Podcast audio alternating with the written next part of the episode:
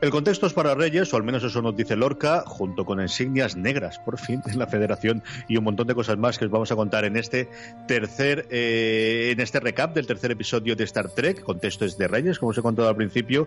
Antes de que vayamos con el programa, como siempre, permitidme que dé las gracias a aquellos que hacen posible que tengamos estos recaps semanales, estos comentarios semanales de los distintos episodios de Star Trek. En primer lugar, a la guía del Serífero Galáctico. La semana pasada tuvimos a Marina Such, su autora, para hablar de los dos primeros episodios de Star Trek Discovery, eh, la guía del serie galáctico a la venta en todas las librerías, el primer libro de la colección fuera de series, también en Amazon España y por cierto, si compráis en Amazon España, sea el libro de Marina o cualquier cosa, recordad que cuando vayáis a hacerlo, si entráis desde amazon.fueradeseries.com, así de sencillo, amazon.fueradeseries.com, a vosotros os costará lo mismo y a nosotros Amazon nos dará una pequeña comisión para seguir haciendo mejores cosas en fuera de series. Al mismo tiempo, recordaros que tenemos una newsletter diaria, newsletter.fueradeseries.com, en el que todas las mañanas podéis recibir en vuestro buzón de correo las mejores noticias seleccionadas por fuera de series del mundo de las series.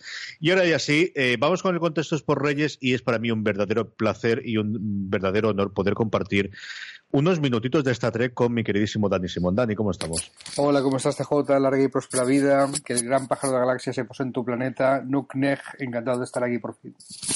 Que nos han hecho otra serie, tío. Que nos han hecho otra serie de Star Trek. ¿Tú, tú, qué cara pusiste cuando te enteraste? Es que, es que no me lo creía. Es que, es que ya creía que después de las eh, de Abrams no, íbamos a volver a tener Star Trek en televisión y, y gracias, señor, por Netflix y por todo lo que ha significado. Netflix significa que tú y yo llevamos un aparato en el bolsillo capaz de reproducir en cualquier sitio todas las series de Star Trek, incluida la nueva. No sé, no sé cómo podemos hacer vida normal sabiendo esto. Porque nos ha pillado mayores, Dani. Porque nos ha pillado mayores. Nos pilla esto con 20 años menos y ya te digo yo dónde estábamos los dos. Y es totalmente cierto, como dice Dani. Se habla mucho de CBS All Access, pero al final yo recuerdo las declaraciones de Les Mumbes, el, el mandamás mandatario absoluto de CBS, que ya había hecho unas similares eh, en su momento de NBC con Aníbal, que le preguntaban a la gente de, NBC, ¿cómo es posible que sigáis con Aníbal? Porque no, no es que no salga gratis, pero casi de las ventas internacionales que tenemos. Y Mumbes poco menos que descubrí, que reconocía que prácticamente todo el coste serio de la serie se había, mm, lo habían pagado gracias a este acuerdo internacional que tienen con Netflix en Estados Unidos y en Canadá. Quiero recordar también que la serie se entrena en, este CBS Los Access, pero todo el resto del, mundo es Netflix, incluido España, donde nos lo han traído a las nueve y un minuto religiosamente los lunes por la mañana. Algún día tengo que verlo, no sé cómo lo voy a montar con el trabajo, pero algún día tengo que verlo a las nueve y dos, porque eso es una cosa de las que me faltan. Dani, no pude hablar. Dime, dime. No, que, que, yo iba a verlo tranquilo, relajado, como veo lo de Netflix, a mi aire, pero ahora me has liado para hacer estas reviews y voy a tener que verlo el lunes como un clavo. Eso es lo que tiene. No sé, no sé yo, ¿te has liado tú o nos hemos dejado liarlo? No, no, no fastidiemos. Eh, mm, el primer programa comenté con Marina los dos primeros episodios, que al final queda como una película con cliffhanger intermedio de prólogo. Eh, pero tengo curiosidad, antes de que nos metamos en el tercer episodio, eh, ya el primero propiamente dicho con la Discovery, con la aparición de la Discovery, con, con todo el, resto de los personajes que parecen que van a llevar en su vida alrededor de, Michael. ¿Qué te parecieron a ti los dos primeros episodios, Tony?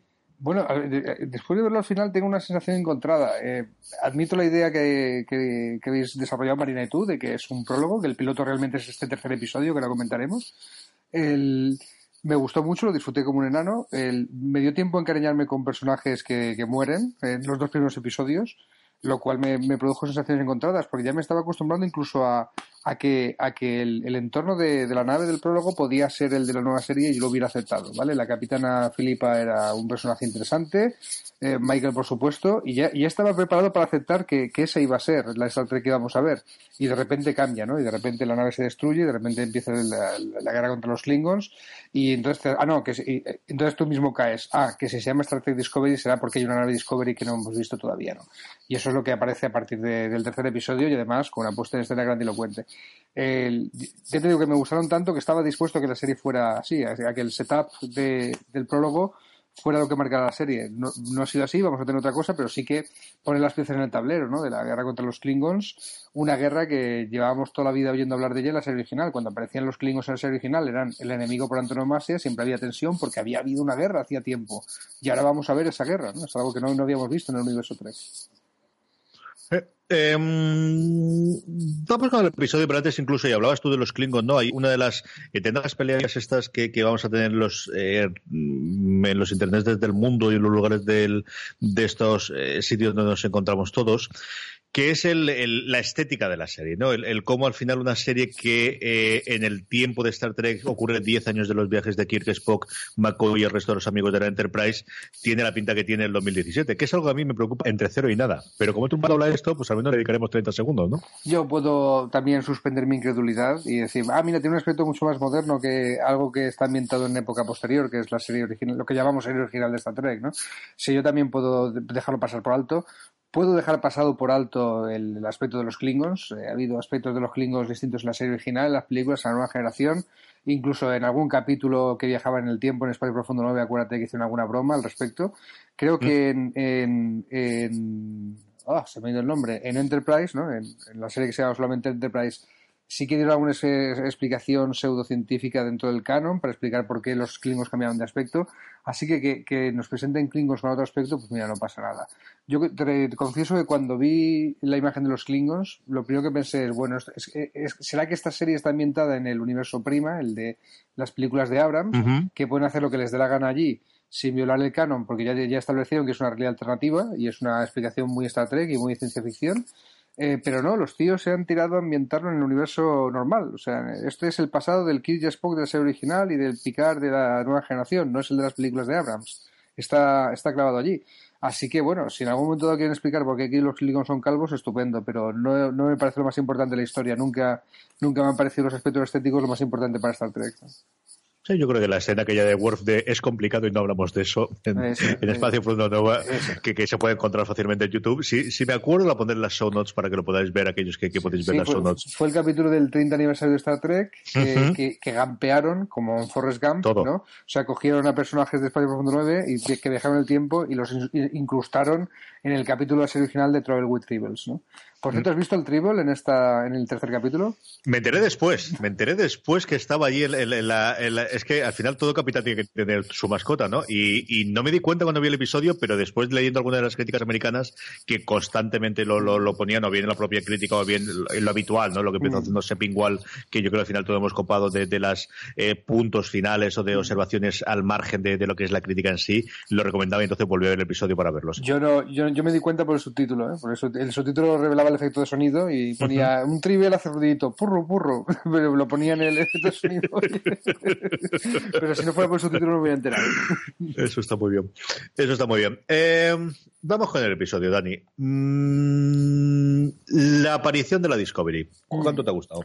Eh, pues yo creo que está a la altura, fíjate, está a una banda sonora de Jerry Goldsmith de distancia de ser la aparición de la Enterprise en la primera película de Star Trek, que mm. es la más espectacular de todas gracias a la, a la banda sonora de J.D. Goldsmith, ¿no? Pero yo creo que sí, que de repente no te lo esperas, mm, porque la, la jugarreta de, Lorca para, para, traer a la navecita pequeña en la que iba eh, Michael, pues es para comentarla, no te lo esperas que iba a pasar así, no se lo espera Michael, no se lo espera el espectador, no se lo esperan los que van dentro de la nave y, y, así choca más todavía que la forma de presentarnos la nueva nave, ¿no?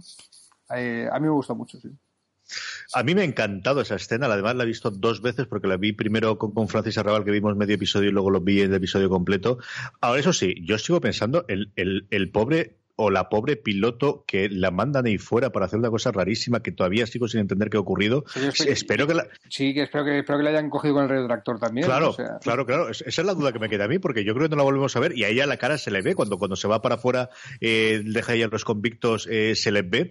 Eh, tres convictos que, por cierto, yo creo que daban mucho menos juego de lo que yo esperaba originalmente, especialmente uno de ellos, el que, el que habla más, el, el de Ted más morena, yo creo que es un actor que he visto en otras series y yo pensaba que iba a dar mucho más juego, a lo mejor nos da en los siguientes episodios, pero tienen eso, esa reyeta es muy extraña en el cuando llegan a la nave, que a mí tampoco me acabó de convencer, y luego desaparecen totalmente del mapa, ¿eh? hasta que se, bueno, se van finalmente con la nave al final del episodio.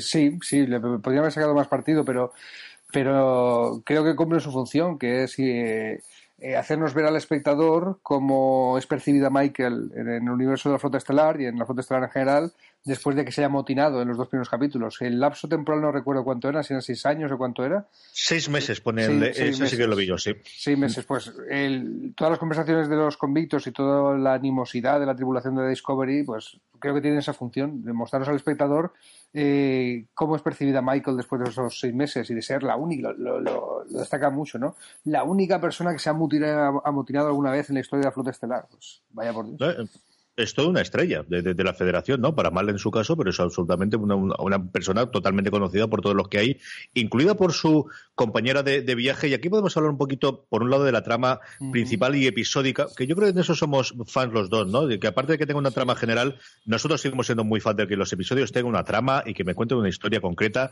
que no está nada mal tampoco. Sí, eso es el manifiesto del bastardo de Warren Ellis, de guionista de cómics, que escribió una vez un, un alegato a favor de, la narración episódica y es algo que esperamos en Star Trek. En Star Trek, eh, si hay alguien que se engancha a la serie, no suele haber monstruo de la semana, no suele haber caso de la semana, como en un procedimental. Lo que hay es el dilema de la semana, ¿no? El, la, confrontación de filosofías o de opciones eh, chungas a las que se enfrenta la tripulación, ¿no? Que puede, ay, violamos la primera directriz de fotoestelar de una intervención, pero es que si no lo hacemos esta persona morirá o este planeta morirá. esos dilemas filosóficos, ¿no? ¿Intervengo a favor de esta civilización o a favor de esta otra? No sé qué hacer con fotoestelar.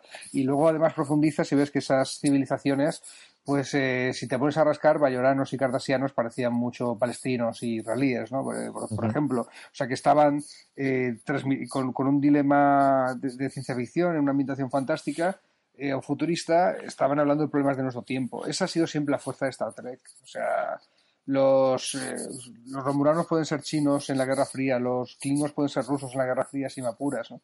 Y Roddenberry está hablando de cosas que en la televisión de la época no se podía hablar. Esa ha sido siempre la magia de Star Trek y de la ciencia ficción en general, sin me apuras, hacernos ver los problemas de nuestro mundo desde otra perspectiva. Y eso es lo que le pido Discovery. O sea, si tiene que tener arco, bien, ya tu serie favorita y la mía es Espacio Profundo 9 y ya hicimos las paces con la, con la idea de que en Star Trek podía haber un arco, además de episodios de Dilema de la Semana. Hemos hecho las paces con esa idea, pero no pueden faltar eh, la naturaleza episódica. Esto es una serie de Star Trek, no es una película. No quiero una película de 12 horas, quiero, quiero episodios. Sí, yo creo que además es un revulsivo a la, tendencia, especialmente de Netflix, ¿no? De, de, de, tener. Y yo creo que es abusado. Yo creo que hay series en Netflix que lo hacen extraordinariamente bien. Yo siempre pongo el ejemplo de mi querido caballito de Bojack Horseman, que mm. hace un arco eh, que te suele pegar una serie de bofetones alucinantes en torno al décimo o onceavo episodio eh, por todo lo que te conté antes, pero que cada episodio tiene su propia entidad, ¿no? Y yo creo que se ha abusado mucho en series nuevas, quizás un poquito mediocres o quizás un poquito con menos intención de, bueno, como tienen el botoncito de continuar o, incluso son lo suficientemente perros como para, para levantarse, vamos a intentar, y yo creo que, que, se pierde, ¿no? Se, se, ha abusado bastante de, de esas películas de 12 horas, que yo creo que tienen sentido. Yo qué sé, eh, Simon, ¿no? Ahora pensando en The Deuce que, tengo para ver el episodio de ahora, eh, Simon con todas sus cosas suele contar cositas en cada uno de sus episodios, ¿no? Y mira que suele ser siempre una novela río. Sí, y, luego están las series de Marvel, que me, encanta Marvel, me encanta Netflix, me encantan las series, y me da un perezón tremendo ver algunas de las series de, de Netflix, de los defensores, pues porque se te hace largo, leñe, porque porque el cliffhanger entre episodio y episodio es desdibujado y más que discutible y al final ver una película de 12 horas te da perezón. Creo que eso, eso es el, psicoanálisis que me hago yo a mí mismo de, decir, ¿por qué me está dando perezón ver los defensores? Cuando debería estar que no cago por verlo, ¿no? Creo que eh, pueden estar pinchando por ahí. Menos mal que no va a salvar eh, Punisher de todos estos problemas y ya está, Dani. Eso es, la esperanza que tengo yo de que lo va a salvar de todos y ya está. Vamos, recordamos, recordemos de, o retomemos de nuevo eh, Star Trek. Vamos a hablar primero de, hablamos primero de la trama y luego hablamos de los personajes cuando somos contra el Discovery, ¿te parece bien? Por ejemplo. ¿Qué te ha parecido toda la trama de este Alien que no es Alien, pero que es un homenaje a Aliens, pero exactamente qué es? ¿Qué te ha gustado? ¿Te ha gustado o no te ha gustado? Qué? Eh, sí, pero es que, claro, estoy viendo Star Trek, entonces mi, cabeza no se va a referencias externas, se va a referencias de capítulos antiguos de Star Trek. Yo eh, cuando veía un bicho que les perseguía en una nave oscura me, acordaba de un episodio muy, de efectos especiales muy cutres como todos los de la serie original, que es ese del demonio y la oscuridad, ¿no? De una masa informe que se comía a la gente, pues pues aquí la masa informe está mejor hecha, pero cuando perseguían a Michael por los tubos de Jeffrey, por los tubos estos de, de los conductos estos de las naves, a mí me recordaba ese episodio. O a todos los de la nueva generación que incluyen una persecución de un bicho por tubos Jeffrey, que, hay, que hay varios, ¿no? El, fíjate, es que sí, vale, nave vacía, eh, oscura, eh, funciona el sistema de gravedad, les faltaba ir con una escafandra, pero ¿no? que, hubiera dado más ambientación, pero sí, eso puede ser Event Horizon, eso puede ser Alien, eso puede ser mil películas, pero este puñetero Trekkie se iba a capítulos concretos de la nueva generación o de la serie original. Por eso te he visto más Trek que yo, si es que no tiene mucho más que esto. Yo lo primero que pensé es Alien. Si pensé muchísimo, lo tenía más en, la cabeza y ellos con las armas. Em, yo creo que toda esa parte está bastante bien salvada, ¿no? Y el, cómo de alguna forma ellas eh, vuelven a ver que sí, puede ser todo traidora y todo lo, la motinada que quieras, pero sigue siendo una gran oficial y una tía muy inteligente para resolver problemas cuando los puede encontrar. Claro, y vamos a ver, eso de empieza siendo traidor y tal, lo hemos visto otras veces. Eh, la premisa de Voyager era esa, ¿vale? O sea, al final se desdibujó porque la trama de los maquis se perdió, pero cuando empieza Voyager, la idea era coger. Eh, había habido una, una, rebelión en la flota estelar, eh, había habido pues, unos disidentes, ¿no? que se cogieron el nombre de maquis, como los disidentes anarquistas españoles en la guerra civil, y, y se revelaron. Eran oficiales de la flota estelar que iban contra la flota estelar. Y la mitad de la tripulación de la Voyager era así, esa era la gracia. Ah, y ahora tenemos que colaborar porque nos hemos perdido en, el confín del universo, ¿no? Y tenemos que colaborar unidos o, de esta no salimos. Y cuando empieza la serie es Jane, Janeway, ¿vale? Eh, yendo a reclutar a Tom Paris, que en ese momento estaba condenado, estaba cumpliendo sentencia por ser un maquis. Oye, tú que eres un traidor y estás aquí de prisionero, te vienes a mi tripulación. Bueno, pues eso puede recordar lo de Michael también. Pero a mí lo que me ha impactado de Michael es eh, cuando recluta definitivamente el capitán Gabriel Lorca, es que la explicación, CJ, es que la explicación que da de yo te quiero en mi nave porque es exactamente igual, ponte el diálogo del capítulo de Pegasus, séptima temporada de la nueva generación, explicándole picar a un almirante. Eh, no, le estaba explicando al almirante eh, Eric Pressman por qué reclutó a Riker como primer oficial. Y la explicación es calcada, cuarto y mitad, de, los motivos por los que Lorca quiere a, Michael en su equipo. a lo mejor me di cuenta yo porque tengo mucho Star Trek en el cuerpo, ¿no? Pero, pero, pero es que eso hasta me gusta. No digo, oh, Dios mío, están cogiendo de aquí y allá. No, mira, eh, eso me hace sentirme que estoy viendo Star Trek, no que estoy viendo otra cosa. Eso me hace sentir que, que la serie está ambientada en el universo y que quiere estarlo, ¿vale? Y hay otro detallito de estos de para fans, ¿vale? De, o, que a lo mejor estoy viendo yo cosas que, que no están allí, pero en el prólogo, en el primer capítulo, la primera vez que aparecen los Klingons, oh Dios mío, los misteriosos Klingons, hace tiempo que no he oído hablar de ellos. La elección de palabras exacta de Filipa es eh, Contact Starfleet, tell them we have engaged, puntos suspensivos, de Klingons. Que es exactamente lo que dice Picard cuando encuentra a los Borg en la mejor de ambos mundos. We have engaged de Borg. Y eso no lo he visto ninguna crítica ni nada, pero es que a mí se me pusieron los pelos de punta en cuanto lo dijo. Dije, y se me dio una sonrisita que no perdí en todo el capítulo. Dije, vale, esto, esto de Star Trek lo han visto, pero cuando, póntelo, es que cuando, cuando encuentran los Klingons, la elección de palabras es la misma de picar cuando Exactamente lo de picar. Sí, sí, sí, sí, sí. No, yo es cierto que tienes en la cabeza el final, ¿no? Del episodio de lo mejor de los mundos, más más que lo, cuando los encuentran a ellos, pero pero sí, sí, sí. No, yo estoy totalmente seguro que eso es totalmente intencionado. ¿no? y, más en aquel momento esa frase significó que los misteriosos Borg que llevábamos entonces habían salido no solo un capítulo, pero ya se habían establecido mm. como una amenaza de que cuando aparezcan estos tíos otra vez en pantalla, prepárate que se va a cagar la burra. Y eso pasó exactamente, ¿no? Pues es la elección de palabras adecuada para decir, aquí están los Klingons, eh, y ponte en tu situación que es una cosa súper misteriosa, nadie ha visto a los Klingons hace muchos años, etcétera, etcétera, y de repente ya están, we have engaged the Klingons. Mm, la otra parte de la trama que tenemos junto con, esta investigación, ¿no? O la parte más eh, de acción que de alguna forma hace que los, los eh, todos los compañeros de Michael que la ven, desde luego, muy alejada, empiezan a ver de, bueno, sí, es lo que es, pero la verdad es que no tiene, no resuelve problemas. Es toda la trama científica, ¿no? Y es esta investigación que está haciendo el eh, teniente de Paul Stamets, el, teniente o el, el oficial científico, Luego Lorca nos cuenta que sí, pero no, es exactamente esto. ¿Qué te ha parecido a ti la idea de introducir esto del viaje más allá de la curvatura, eh, gracias a esporas por, el, espacio-tiempo? Y, qué puede ocurrir con esto? Pues mira, es precisamente lo, más flojo que he visto. Lo que me puede sacar un poquito de, la serie, te explico por qué. O sea, bien, efectos especiales muy bien, que haya una excusa de de exploración científica, una excusa no, o sea, que lo que sostenga la misión de, de, la, de la Discovery sea un tema de investigación científica y no sea bélico, que ese sea nuestro McGuffin, es algo muy Trekkie, muy de Star Trek. El problema que tengo es que esto se supone que es una precuela de la, nueva, de la serie original y, por supuesto, de la nueva generación. Eso quiere decir que no me creo que vayan a descubrir una tecnología que no están usando en las otras series si cronológicamente son posteriores. Eso es lo que me mm. saca. Pero eso es el problema con todas las precuelas, ¿no? Que siempre puede haber algo que como no te lo ocurres, tal. Yo entiendo la necesidad de sacar una excusa de investigación científica pues que justifique la misión de, la nave, que sea, pues insisto, casi el McGuffin de la serie, pero leñe, es que estamos en una precuela. Mm, no sé a ti qué te parece esto.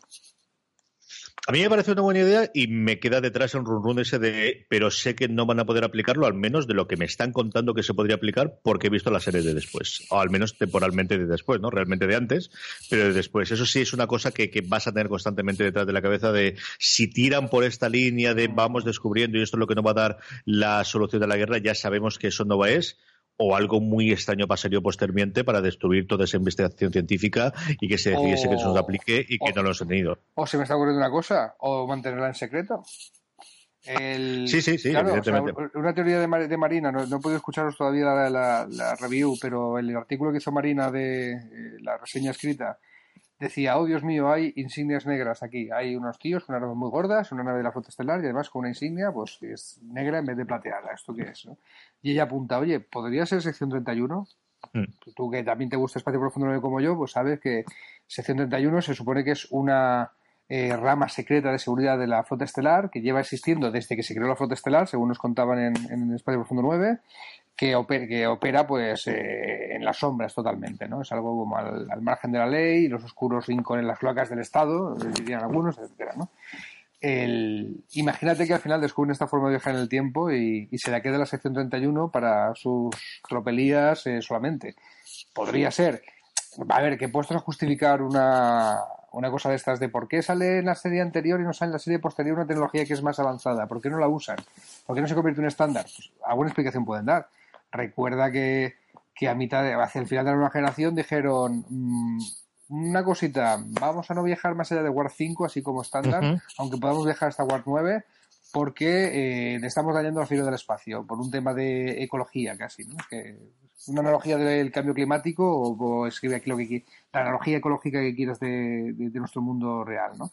Eh, se puede inventar una de esas. O sea, a lo mejor descubren una, una forma de viajar en el tiempo, pero que no se puede usar así como así porque porque te cargas algo.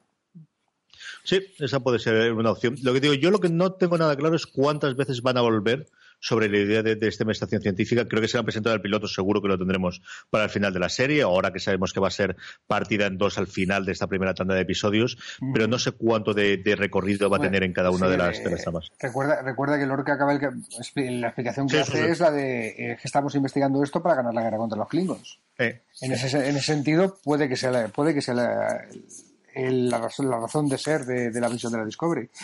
Eh, pero tampoco me gustaría que la, serie girara en torno a la guerra contra los Klingons. O sea, eh, Espacio Profundo 9, las, a partir de la cuarta temporada, gira en torno a la guerra contra el Dominion y era una rara avis en Star Trek. Star Trek no va de luchar guerras, no va de batallitas. en teoría va de otra cosa, va de la exploración, va de los dilemas, va de ese contemplar los problemas de nuestro mundo real desde otra perspectiva, con metáforas. El, una guerra, te entiendo que es una trama jugosa que te puede dar unos cuantos capítulos y ha dado de los mejores de Star Trek, pero no, no debería ser la razón de ser de la serie.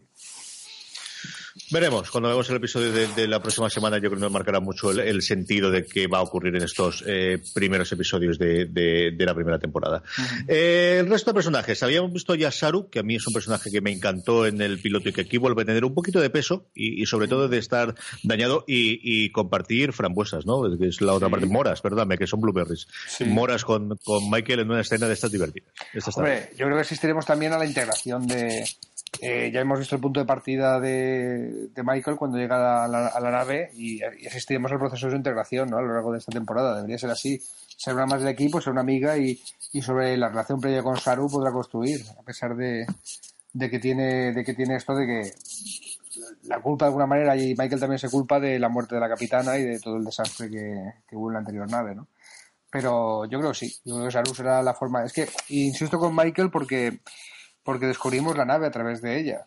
Y ahí, ahí me da, me da rollito Lower Decks. Tú sabes a qué me refiero. ¿Eh? Lower Decks, el capítulo aquel de la nueva generación. Es una maravilla de episodio. ¿Verdad? Que en el que de repente no. los ojos del espectador no eran los de Picard, de Riker, Worf y todos los personajes principales, sino que se iba a los personajes bajos, a, las, a los que habitan las cubiertas bajas, de ahí el nombre del episodio, ¿no? Y era un episodio que, que que de repente Picard y los personajes principales eran lo externo, lo veíamos con los ojos de los cadetes de bajo rango, eh, cómo se veía, ¿no? Cambiaba el punto de vista de la serie. Y aquí, si te fijas, es muy Lower Decks la cosa. El, capitán no es el protagonista, llega esta de último mono a la nave y además despreciada y con miradas mal de todo el mundo y la meten de de compañera de cuarto de una cadete que acaba de llegar porque es la repelente niña Vicenta, que es una sabionda, una cerebrito, que la sacan de la flota estelar y dicen, estamos en guerra, tú que eres lista, vete a la nave y déjate la flota estelar, ¿no? Así de lista es la, chiquilla. Pero que, la, que, es el último mono de la nave en lo que a rangos militares se refiere, ¿no? Que es una cadete que no se, que no se ha graduado en la academia. Eh, y, a través de los ojos de ella y las explicaciones que le van dando y de cómo va descubriendo Michael, descubrimos la nave. En vez de desde arriba, ¿no? Lo estamos viendo desde abajo. Pues muy Lower Decks, a mí me gusta. Y, y, y, Saru también, pues creo que, creo que no sé si llegaremos a ver la nave a través de los ojos de Saru y no de Michael mirando a Saru y viendo cómo lo hacen. De todas formas, Saru eh, no sé si cumple el papel de los aliens en Star Trek, el, alien regular de la nave. O sea, ¿qué hace Spock, qué hace Data, qué hace Odo? Eh, son el otro, ¿no? Son el, el personaje no humano a través del cual contemplamos a la humanidad desde fuera, desde una perspectiva distinta, ¿vale? Ese papel parece que está reservado a Michael, en el sentido de que, como ha estado en Vulcana, pues, eh, como se ha creado en Vulcano, quiero decir, pues, pues puede hacer unas reflexiones análogas a las que hacía Spock sobre la humanidad, salvando todas las distancias, ¿no? Entonces, ¿cuál es el papel de Saru? O sea, no es el alien de, la nave, no está hablando de vosotros los humanos que sois tan distintos a mi especie. No parece que ese sea su papel. No, sé si piensas que Michael va a jugar ese papel o, cómo lo ves esto. Yo creo que se van a, separar mucho más las, las, las, funciones, ¿no? Yo creo que sí es la primera vez en la que, como comentabas tú, no tenemos la idea clara de, de este es el alienígena que está en el puente, que nos sirve a nosotros para conocer cómo son los humanos, que siempre es mucho más sencillo saberlo a través de una alienígena, ¿no? Yo creo que con Saru eh, tenemos un personaje con una, una, característica muy interesante, el, tema este de que él pueda predecir los, el peligro y, la, incluso la muerte, ¿no? A mí es una cosa que me fascina desde que lo, oí en los, en los trailers, que es la primera vez que aparecía. Me encanta cómo lo trataba en el primer episodio y me encanta cómo lo trata en este último, ¿no? Como al final del episodio, cuando se va la nave y ella se ha quedado y a él se le erizan esa especie de agallas que le salen de la parte de atrás. Ahí son, a mí es una, una escena que me, que me fascinó. Eh, a ver cómo, cómo lo saben utilizar, porque es cierto que mucho de la parte, como decías que, que en otra, en alguna de las series clásicas él tomaría, aquí es la propia Michael la que la toma, ¿no? Eh, hablabas tú un poquito de Silvia Tilly, que es su compañera de, de, de camarote ahora mismo, está, eh, bueno, recién salida de la academia, brillantísima. Y luego lo otro que tenemos es eh, a a la interpretada por Becca Sharma, que es una la comandante de Landry, la jefa de seguridad, a la que recordamos todos los que hemos visto parte de Star Galáctica, porque es uno de los de los personajes que salen en Battlestar Galáctica, que tiene poquitas escenas, pero también muy, muy, muy impresionante. ¿no? Yo cuando sale ahí en medio dices, pues sí, me creo que esta puede ser la jefa de seguridad perfectamente de, esta, esta nave tan rara. Esta va a ser la Tasayar de, de, la nave, ¿no? Sí. También cuando, cuando Roddenberry puso Roddenberry cuando estaba haciendo el casting de la nueva generación le fascinó el personaje de Vázquez en la película de, Aliens, una mujer militar fuerte ahí que te caga, hispana, y quería hacer que Marina Sirtis, que acabó haciendo Detroit, fuera la oficial de seguridad con ese aspecto basándose en, el personaje de Aliens, ¿no? Acabó poniendo a Tasallar, eh, rubia, pelo corto, pues que, bueno, que la pena es que solo duró un, año la, actriz, ¿no? Que al final encontraron la forma más cutre de, de televisión de matar al personaje pero, pero sí que esa mujer eh, fuerte en un puesto de responsabilidad, de seguridad, no en el puesto de comunicaciones, no en un puesto científico, ¿no? sino, sino un puesto eh, hipermasculinizado en el mundo de Star Trek y en nuestro mundo también, pues eh, lanza un mensaje, lanza un mensaje de, de lo que quiere ser Star Trek, ¿no? En cuanto a igualdad, en lo que a igualdad se refiere. Lorca está como mínimo tocadito. Mm, sí. Como mínimo tocadito. Es decir, Picard era lo que. Bueno, Kirk era lo que era, ¿no? Picard lo que era. Cisco con el tiempo también tuvo sus días, ¿no? Sí, sí. El pobre Arch, bueno, eh, Janeway, pues eso, al final, yo creo que, bueno, Janeway yo creo que fue lo más normalito en general que tuvimos con sus momentos de dureza para, para intentar con los maquis. Eh, Archer, pues tuvo sus momentos en los pobres de las tres años que le dieron solamente para hacerlo, pero esta presentación, aparte de que yo soy un fan absoluto de Jason Isaacs, yo tengo que reconocer que el actor es uno de mis actores favoritos y que, mm, vamos, me llevé las dos alegrías con el casting de, Star Trek que yo me llevé. Fue la primera cuando hablaron de que Brian Fuller iba a estar a los, a los mandos y posteriormente cuando ficharon a Jason Isaacs. Y aquí es desde la presentación esta melodramática que él mismo asume que es melodramática y que juega con eso y que juega con su imagen y qué está haciendo y esa parte oscura y la parte al final así que tiene en, en plan del coleccionista del, del final complicadico este como capitán, ¿eh? eh sí, eh, Lorca está de lo suyo y parte del misterio de la, serie y de la temporada va a ser averiguar qué es lo suyo exactamente. Sí. Pero tiene un tocaet y, y da miedito, CJ. O sea, da miedito. O sea, todavía no sabemos si va a ser el héroe o villano. o sea, el capitán de la Star Trek, insistimos, siempre ha sido el protagonista de la serie, el protagonista principal, y aquí es un personaje oscuro con capas seguramente que, el espectador o Mike o a través de Michael seguramente acabará descubriendo, ¿no?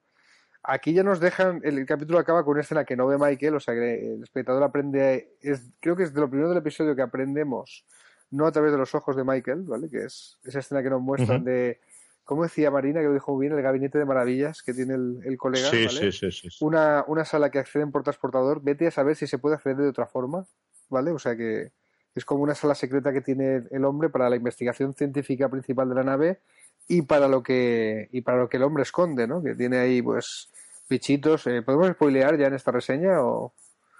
Hay que spoilear todo. Es decir, si la gente ha llegado hasta aquí es porque está el tercer episodio. Yo, además pondré el, pondré los avisos al principio, pero cuando tenemos los de recap, damos por entendido que todo el mundo ha visto el episodio antes. Bueno, pues que el, bicho con el que se enfrenta en la, nave esta que iba a la deriva, donde, donde murió el compañero del científico, que ahora hablaremos de él, eh, lo tenía luego Lorca encerrado en la nave. O era un bicho igual o era el mismo bicho, ¿no? Pero eh, ¿a, qué juegas, no? O sea, si, si Lorca ha metido el bicho ahí antes para, que, eh, para ver cómo van y ha muerto un oficial en el camino, pues esta, este rollo que decía Michael de no, es que te he traído a ti para, para testarte, ¿no? Para probarte, a ver si de verdad era lo que, lo que yo necesitaba.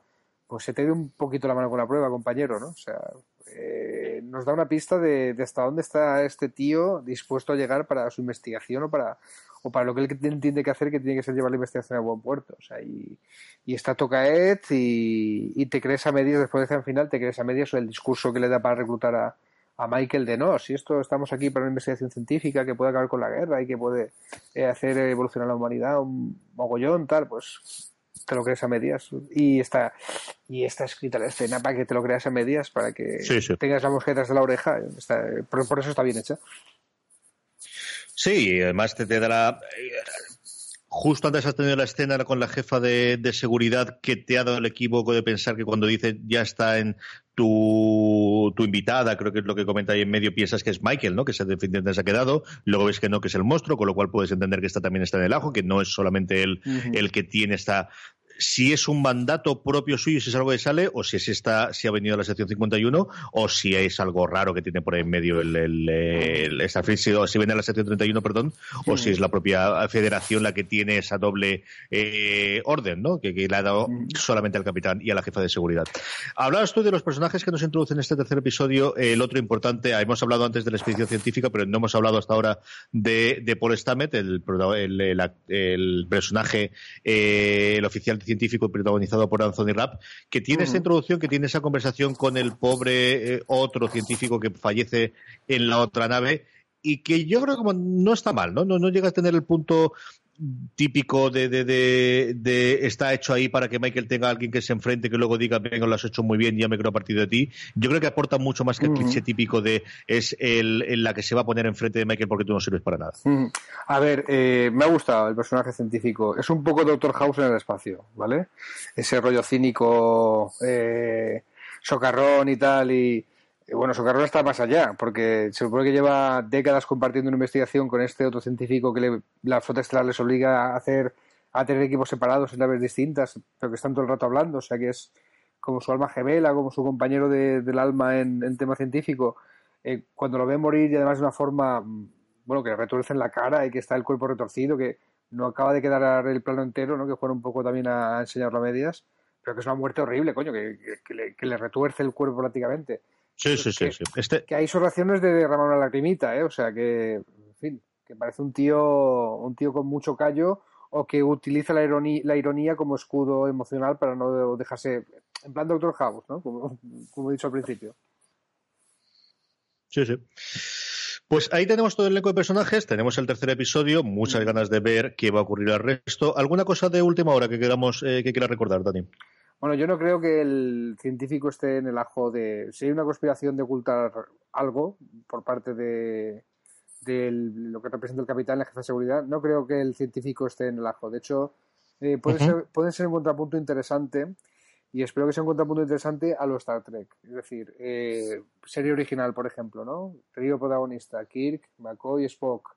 El Spock se supone que es la razón pura, la lógica pura, sin sentimientos. El Doctor es todo lo contrario, McCoy es la emoción pura, eh, maldito vulcano de sangre verde, muestra algo de emoción, no sé qué, tal. Y el Capitán Kirk, en teoría, les escucha a los dos y toma decisiones equilibrándolo.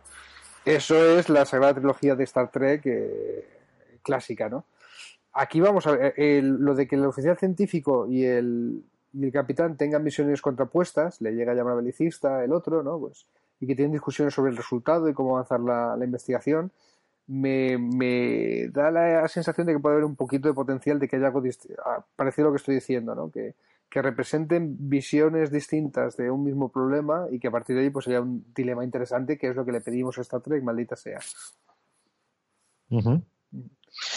Yo tengo muchas ganas de ver qué va a ocurrir con, el resto de la temporada. Es verdad que, y sabes que lo tenía muy cogido con pinzas, que, era una serie que iba a haber sido sí, pero que después de la salida de Fuller y de todo demás lo tenía un poquito así.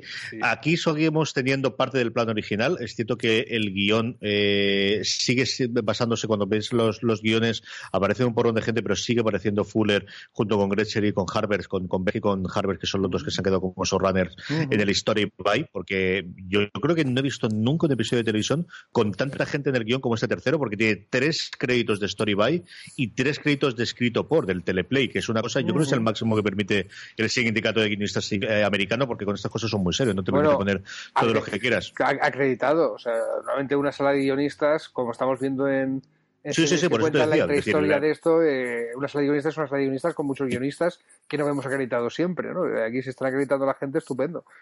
El, otra cosa que te quería comentar, el, que a ti te preocupaba mucho, CJ, estabas muy preocupado por, el tema de que no habían exhibido los pilotos a, la crítica antes de emitirlo, ¿verdad? El, vamos a ver, yo no sé si Juego de Tronos lo exhiben a la crítica. O sea, quiero decir, Juego de Tronos ya van desobrados, o, estas seis que están consolidadas irán desobrados, y dirán que tampoco les hace falta enseñar la crítica, ya, ya, hay expectación creada. Y creo que van desobrados. Creo, creo, que están, el, creen mucho en su producto creo que lo están dando un tratamiento de aquí estamos arrasando. Seguramente se han puesto gallitos por esos números de, de que el servicio online de CBS pues ha tenido un repunte brutal y ha batido sus récords gracias a que la gente quería ver Star Trek. Nosotros como lo, vemos vía Netflix pues nos la pela esto. Pero también es el único programa de Netflix junto con Juego de Tronos que yo recuerdo que Netflix cuelga un programa de after, ¿no? De review de cada episodio, de vamos a comentarlo tal. Está, está el after trek este, que además lo, está grabado en directo, aunque nosotros no lo vemos en directo, lógicamente, con la participación de los actores, en plan talk show total. Eh, con mucha gracia de vamos a analizar esto, lo otro, pues con un humor que habrá gente que le guste o no le guste, y la verdad es que me parece muy extendido, muy bien, pero que no sé si tú recuerdas otra serie de, Netflix que salga en la primera temporada ya con, con toda la maquinaria, ¿no? Mira, eh, vamos tan sobrados que no te colgamos la temporada entera a lo Netflix, sino que vamos a respetar esto de, de que se emita cada semana y alargar la conversación o, como sea. Pero es que además de alargar la conversación por ahí, le hacemos un talk show a cada episodio. Ya te digo, esto es lo he visto a Juego de Tronos, no se lo he visto a ninguna otra. Supongo que será algo normal con otras series, pero esto yo creo que quiere decir que, que creen mucho en el producto. Y no, no, no sé tú cómo lo ves. Yo creo que aquí, vamos a ver, el que tenía que hacer un episodio de la semana, Netflix podía esperarse y emitirlo todo de golpe, pero evidentemente cuando compraron los derechos internacionales iban a seguir el ritmo de CBS. Era algo que ya habían experimentado con series mucho menores, evidentemente, pero que, aquí estaba claro que iban a hacer. A mí se me llamó la atención, no tanto el que, el que no pasase en screeners, que también, sino que realmente hicieron pases para la prensa, hicieron pases en Los Ángeles, hicieron pases en Nueva York, pero les firmaron, les hicieron firmar un embargo hasta que se emitiese el episodio. Y eso no suele ser habitual.